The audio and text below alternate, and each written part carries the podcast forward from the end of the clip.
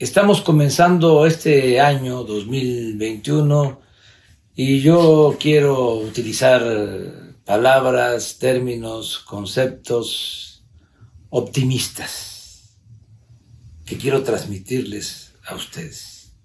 Tengo fe, tengo esperanza en el porvenir. Y no es un deseo sin fundamento tengo pruebas, tengo elementos para decirles que vamos a salir adelante, vamos a enfrentar eh, las dos crisis y vamos eh, a mejorar la situación sanitaria y la situación económica en nuestro país. En cuanto a la pandemia, vamos este, enfrentándola. Vamos a seguir manteniendo el propósito de que nadie se quede sin ser atendido, que no falten las camas, que no falten los equipos, que no falten los médicos. Desde luego, lo que deseamos más es que nos cuidemos y que no nos enfermemos. Por eso, lo preventivo, lo, todo lo que podemos hacer nosotros mismos es lo fundamental. Y eh, ya tenemos una esperanza en la vacuna. Somos el país de América Latina en que eh, se está aplicando la vacuna contra el COVID, el primero en América Latina.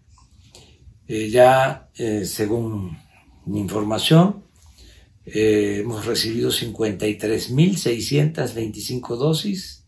Se han aplicado hasta ahora 32.824, 61%. Todo esto al personal médico que está en hospitales eh, COVID, como lo acordamos siguiendo la recomendación de los especialistas. Primero, proteger a los que están salvando vidas en los hospitales. El día 5 de enero llegan 50 mil dosis más. Y eh, en las tres semanas eh, después del 5 de enero, tres semanas posteriores, vamos a tener ya 1.400.000 dosis para em, vacunar a todo el personal que está atendiendo COVID, que calculamos es de alrededor de 750 mil médicos, enfermeras, trabajadores de la salud. A finales de enero vamos a empezar a vacunar masivamente a todos los adultos mayores con la vacuna Cancino que es una sola dosis.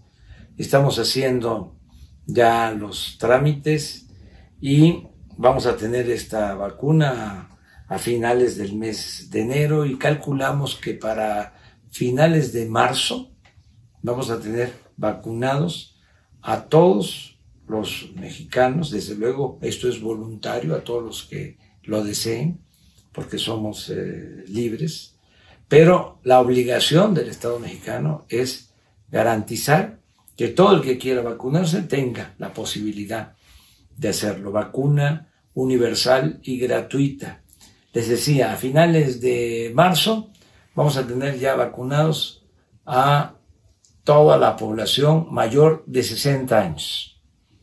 Todos.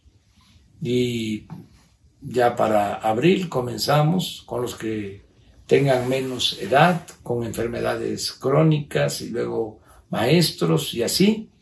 Eh, pensamos que no nos van a faltar las vacunas y esto va a ayudar mucho para salir de esta pesadilla, de esta crisis sanitaria, de esta pandemia que tanto dolor nos ha causado. Lo otro que es, como siempre lo he dicho, menos eh, difícil de enfrentar, también va a ser eh, resuelto el problema económico no es lo mismo que la pandemia. Eh, no nos sentimos más que nadie, menos que nadie, pero estamos eh, aplicando una muy buena estrategia para reactivar la economía y los resultados así lo demuestran. Miren, eh, hoy el dólar 19.86. 19 pesos 86 centavos por dólar. Llegó a estar a más de 25 pesos por dólar. Estamos casi igual que cuando comenzó la pandemia. No se ha devaluado nuestro peso, no se ha depreciado el peso. Esto es importante. Ya se recuperó el precio del petróleo, el barril de petróleo crudo, la mezcla de petróleo eh, de México está en el mercado internacional en 46 eh, dólares con 46 centavos. Eso es lo que cuesta el barril de petróleo eh, mexicano. Tenemos una inflación controlada, 3.2 en la primera quincena de diciembre, 3.2 de inflación. Estamos recuperando los empleos perdidos. Íbamos muy bien, ahora sí que como se dice en mi pueblo también que íbamos. Ya llevábamos recuperados cerca de 600 mil empleos. Perdimos con la pandemia alrededor de un millón y ya llevábamos recuperados 600 mil. Pero en diciembre, que es un mes atípico, desde que está el famoso outsourcing, la subcontratación, este, se despide a muchos trabajadores inscritos en el Seguro Social para no pagarles prestaciones, para no entregarles aguinaldos. Bueno, y perdimos por ese motivo en diciembre, después de que veníamos mes con mes eh, ganando eh, empleos, perdimos 277 mil, 277 mil eh, empleos. De todas maneras, como ya llevábamos cerca de 600 mil, pues eh, recuperamos 350 mil. Vamos por 650 mil eh, empleos, que yo considero los vamos a obtener se van a generar de enero a marzo de este año. A finales de marzo vamos a estar eh, como antes de la pandemia en cuanto a generación de empleos. Vamos a tener de nuevo inscritos en el Seguro Social a 20 millones 500 mil eh, trabajadores. Hay eh, otros datos favorables que indican de que nos vamos recuperando. Miren, esto tiene que ver con la venta de gasolinas y de diésel. Esto de arriba, esta eh, línea de arriba, eh, es 2019 eh, y este es 2020. Miren, aquí está la caída en el consumo de gasolina. De 707 mil, de 745 que teníamos en abril del 19 a 447. Este, nos caímos. Pero ahí hemos venido recuperando y ahora tenemos 607 mil barriles de gasolinas. Este, que se consumen diariamente, 607 mil. ¿Cuánto teníamos cuando comenzó la pandemia? ¿Cuánto se consumían? 644. O sea, ya estamos por recuperarnos. Este es un dato al 30 de diciembre de hace unos días. Entonces, para el primer trimestre vamos a estar igual y posiblemente mejor en cuanto a consumo de combustibles, de gasolinas. Y esto también se advierte en el, en el diésel. 216 mil barriles y teníamos 256 antes de la pandemia. Entonces, ahí vamos, recuperándonos. eh, la turbocina, aunque este, no todos pueden viajar en avión, pero esto es un indicador económico importante. Entonces tiene que ver con la actividad eh, turística.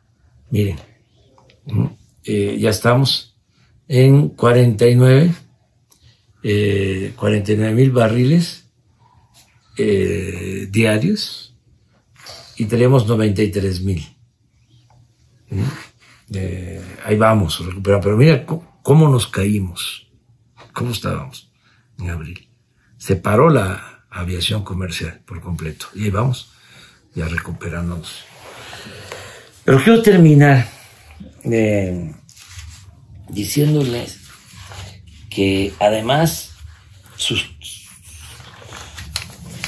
sostengo mi optimismo en que terminamos el año con finanzas públicas sanas, que esto es importantísimo.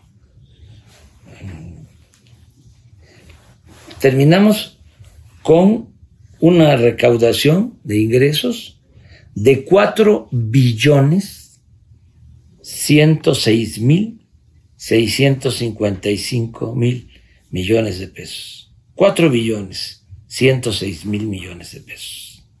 Números eh, redondos. El año pasado fueron 4 billones 32 mil. Quiere decir que traemos 65 mil millones de pesos más eh, en el 2020 que lo que se recaudó en el 2019.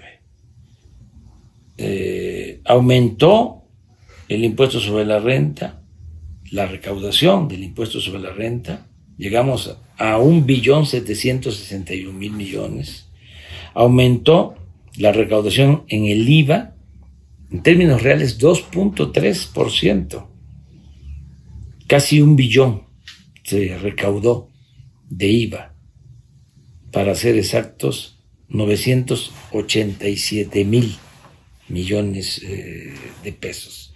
Yo quiero que a agradecerle mucho a todos los trabajadores del SAT, eh, de manera muy especial a Raquel Buenrostro, una mujer eh, profesional, recta, honrada, eh, con carácter, que nos ha ayudado mucho para que no haya evasión fiscal, porque antes los machuchones, los de mero arriba, los que se sentían dueños de México, las grandes corporaciones, bancos inclusive, no pagaban impuestos. Y ahora todos están pagando. Agradecerles también a ellos de que entendieron de que son otros tiempos y que todos tenemos que portarnos bien. Que si paga impuesto un campesino, un obrero, un integrante de la clase media, un profesional, pues ¿por qué no van a pagar impuestos los que tienen más ingresos? Es una eh, gran injusticia, una justicia monstruosa el que este, sucedan estas cosas. Bueno, pues ya eh, hemos ido avanzando, ya no hay condonación de impuestos eh, y por eso tenemos finanzas públicas sanas.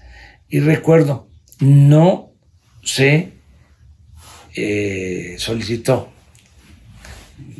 créditos adicionales, no endeudamos al país a pesar de la pandemia. Eh, segundo, no aumentaron los impuestos. La gasolina hoy cuesta menos que cuando llegué a la presidencia de la eh, república. No eh, ha habido gasolinazos, repito, no se aumentan los impuestos, no hay endeudamiento mm, en el país y vamos saliendo con la fórmula de no permitir la corrupción y de hacer un gobierno austero, sobrio, en donde se ahorre que no haya gastos superfluos, extravagancias en el gobierno. Y miren, ya para terminar, la noticia más importante, lo que me produce pues eh, mucha tranquilidad y felicidad y yo quiero transmitirles a ustedes para no perder nuestra fe y la esperanza, es que ya tenemos autorizado todo el presupuesto para este año. Y miren, quiero eh, decirles que ya está asegurado el presupuesto para las pensiones de los adultos mayores. Y va a haber un aumento de acuerdo a la inflación. Eh, van a beneficiarse 8 millones, 7 mil adultos mayores. 8 millones. Y ya tenemos el presupuesto que son 135 mil 662 millones de pesos. 135 mil. Ya tenemos también la pensión para niñas, niños con discapacidad. Para un millón de niñas y niños con discapacidad. Y ya tenemos el presupuesto, 16 mil 614 millones de pesos. Ya tenemos el presupuesto para las niñas, niños de padres que tienen que trabajar y que tienen que dejar a sus hijos en estancias infantiles, 2.684 millones. Tenemos ya el presupuesto para el programa de jóvenes construyendo el futuro, eh, para 409 mil jóvenes que van a recibir salario mínimo, ya considerando el aumento del 15% al salario mínimo, para que se formen, se capaciten 20.600 millones eh, de pesos. Aprovecho para decirle a, los jóvenes, aprovechen, capacítense, hay que formarse y no caer en la tentación de eh, eh, incorporarse, no dejarse enganchar en las bandas de la delincuencia organizada. Pueden con este salario mínimo capacitarse y eh, muchos que están formándose en empresas, en pequeños comercios, ahí mismo los están contratando, ahí mismo se quedan ya a trabajar, ya no ganando salario mínimo, sino dos, tres salarios mínimos. Eh, ¿Por qué? Porque les va a ir bien también a las empresas donde están ustedes y van a necesitar eh, de trabajadores. y qué mejor, si ya están ahí, les van a contratar. Pero aplíquense, pórtense bien, no fallen, no dejen de asistir a su trabajo. Tenemos también 10 mil millones 961 mil pesos para los precios de garantía, para pagar precios justos a los productores de maíz, de frijol, de arroz, a los que producen leche, 10 mil 961 millones. Ya eh, está autorizado el programa de Sembrando Vida, 28.929 millones de pesos. 28.929 millones para 424 mil sembradores. 424 mil sembradores que están cultivando un millón de hectáreas de árboles maderables y frutales en todo el país. Ya está también eh, el presupuesto para los que están estudiando en el nivel superior, en el nivel universitario, 10.176 millones para 310 mil estudiantes de familias pobres que están en las universidades. Ya también está autorizado el presupuesto para todos los que estudian en el nivel bachillerato. Son 33 mil millones de pesos para 4 millones 96 mil alumnos. Ya tenemos también la autorización presupuestal, ya se cuenta con 31 mil 937 millones de pesos para 3 millones 686 mil estudiantes de familias pobres de preescolar, primaria y de secundaria. Ya también para los pescadores hay 1.548 millones de pesos que se les van a entregar de manera directa, porque todo es sin intermediario. Ya se acabó aquello de que les mandaban el dinero a través de las organizaciones y no llegaba el dinero porque había moche, lo que llamamos piquete de ojo, ya se acaba esa corrupción, a todos de manera directa.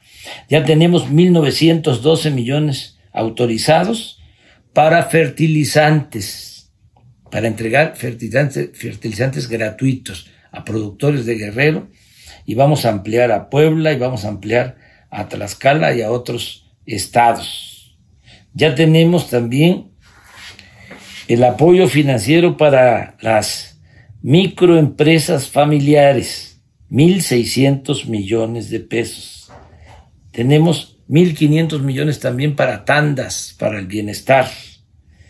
Ya tenemos para la escuela es nuestra, ya hay 50.000 escuelas que están recibiendo este apoyo para que las sociedades de padres de familia le den mantenimiento a las escuelas.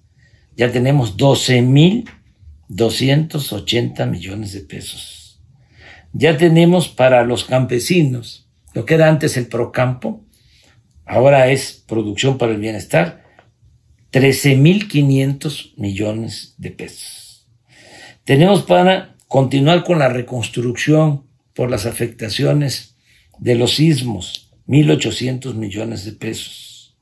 Tenemos también para el programa de mejoramiento urbano en las colonias populares, en las colonias marginadas de las ciudades, 13.060 millones de pesos. Tenemos para vivienda 4.148 millones de pesos. Las universidades, Benito Juárez, ya son 140 universidades eh, que están en las zonas más apartadas del país, ya tienen un presupuesto para el año, bueno, para este año, mil millones de pesos. Pero luego también tenemos ya los recursos para los programas estratégicos. ¿Saben cuánto tenemos ya eh, autorizado para seguir con la construcción de la refinería de Dos Bocas? 45 mil 50 millones de pesos para seguir con la construcción de la refinería de Dos Bocas. Tenemos 38 mil 646 millones de pesos para la construcción del aeropuerto Felipe Ángeles ya prácticamente con esta cantidad, 38 mil, porque lo vamos a inaugurar en marzo del 22, ya va a estar eh, terminado, ya vamos a requerir muy poco para concluirlo, pero ya está eh, la autorización, ya tenemos el presupuesto. Nada de esto es crédito, todo es presupuesto federal, todo lo que se puede hacer cuando se maneja con honradez el presupuesto que es dinero del pueblo. Tenemos para la construcción de carreteras 5.751 millones, para elaborar proyectos 355 millones de pesos, para caminos rurales 6.792 millones, para el mantenimiento y la conservación de la carretera, para que no se nos llenen de baches, 8.231 millones de pesos para seguir mejorando los aeropuertos como el aeropuerto de la Ciudad de México y otros aeropuertos que están a cargo de ASA, 718 millones de pesos, para seguir avanzando en la construcción del tren Toluca a la Ciudad de México y terminarlo en el 22, vamos a invertir este año 7 mil millones de pesos. También para presas, canales como la presa Santa María de Sinaloa, 5.511 millones de pesos tenemos autorizados. El parque ecológico del lago de Texcoco, la recuperación del lago de Texcoco, 1.400 millones de pesos. El tren Maya ya tiene autorizado un presupuesto para este año de 41 mil 852 millones de pesos. Piensen ustedes, si se van a invertir 41.852 millones de pesos en la construcción del tren Maya, ¿cuántos empleos se van a generar en Tabasco, en Chiapas, en Campeche, en Yucatán, en Quintana Roo? Todo esto es eh, trabajo, todo esto es bienestar. Bueno, para el Istmo de Tehuantepec, 3.509 millones para el proyecto del Istmo. Para el parque de los pinos y todas las secciones del bosque de Chapultepec, que va a ser el parque más bello del mundo, 3.508 millones de pesos ya eh, autorizados para este año. Para el Banco del Bienestar, son 2.600 sucursales del Banco del Bienestar, para que la gente que vive en las comunidades más apartadas tenga ahí cerca un banco y pueda cobrar los apoyos que por derecho, por justicia le corresponden, que no tenga que trasladarse mucho tiempo. Pues ya tiene eh, este programa de construir las eh, sucursales del Banco de Bienestar 10.500 millones de pesos para este año. Bueno, ya casi termino. Eh, estamos dando atención especial a la salud por razones obvias. Nada más para vacunas, 32 mil millones de pesos. Ya eh, se destinaron para pagar anticipos a las farmacéuticas extranjeras. Ya tenemos todas las vacunas que se van a aplicar. Estamos hablando de 120 mil dosis de vacunas para que no se quede ningún mexicano sin eh, ser eh, vacunado. Para este año ya tenemos una disponibilidad de 25 mil 684 millones adicionales a los 7 mil que ya se entregaron de anticipos. También para garantizar la gratuidad en eh, las medicinas y tener todos los insumos que se requieren para la vacunación, 10 mil millones. El programa de Internet para todos, porque esto es muy importante, que nos comuniquemos, es una revolución, el que podamos eh, tener comunicación en todo el país y hemos avanzado mucho. Ya llevamos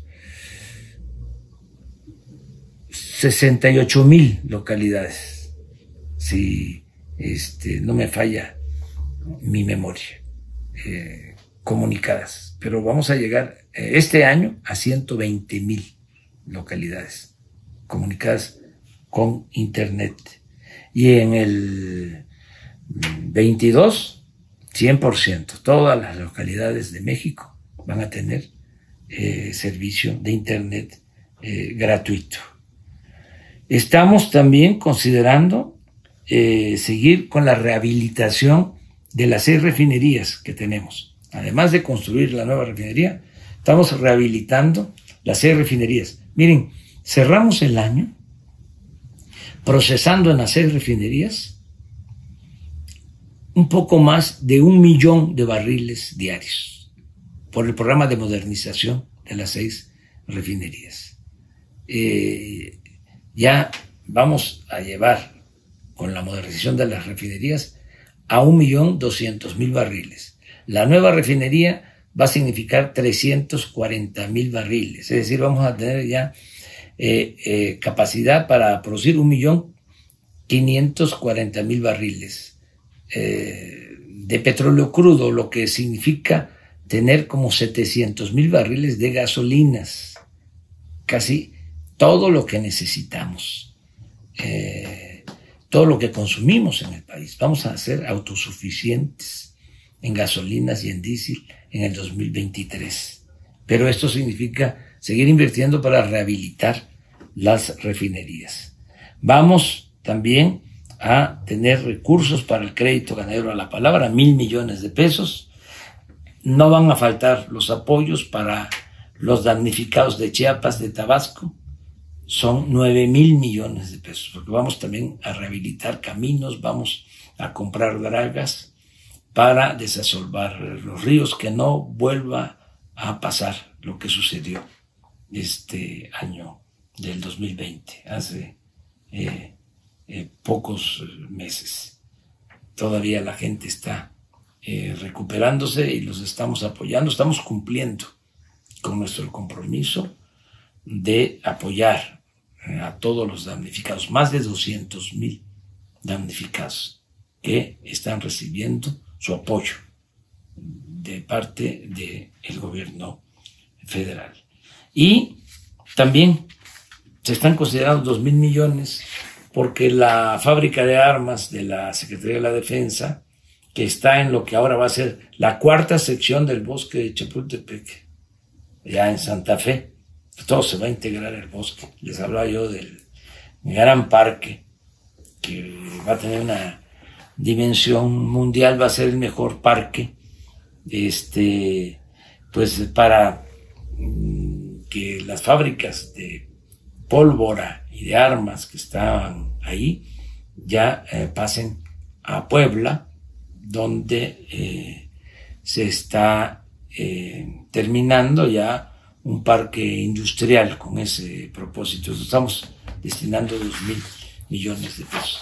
Me tardé, pero yo creo que es importante que se sepa que hay futuro, que a pesar de los pesares de que hemos pasado una situación muy difícil, este, viene el amanecer, eh, viene el, nuevo amanecer. Y también quiero que se tenga en cuenta una cosa.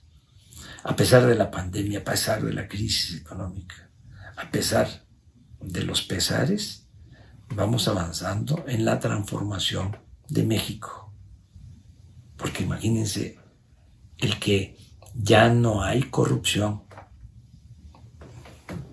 Me comprometo eh, a decir esto, o sostengo esto, eh, porque arriba no se permite la corrupción, cero corrupción, cero impunidad.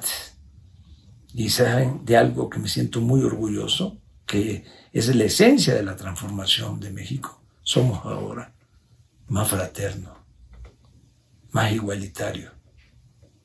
Nos queremos más porque no dejamos de eh, pensar y no se deja de hablar en el prójimo, aún cuando eh, salga a relucir el clasismo, el racismo, ahora se habla más de la gente necesitada. Ahora ya estamos llevando a la práctica de mejor forma el principio universal del amor al prójimo. Un abrazo, ánimo y vamos hacia adelante.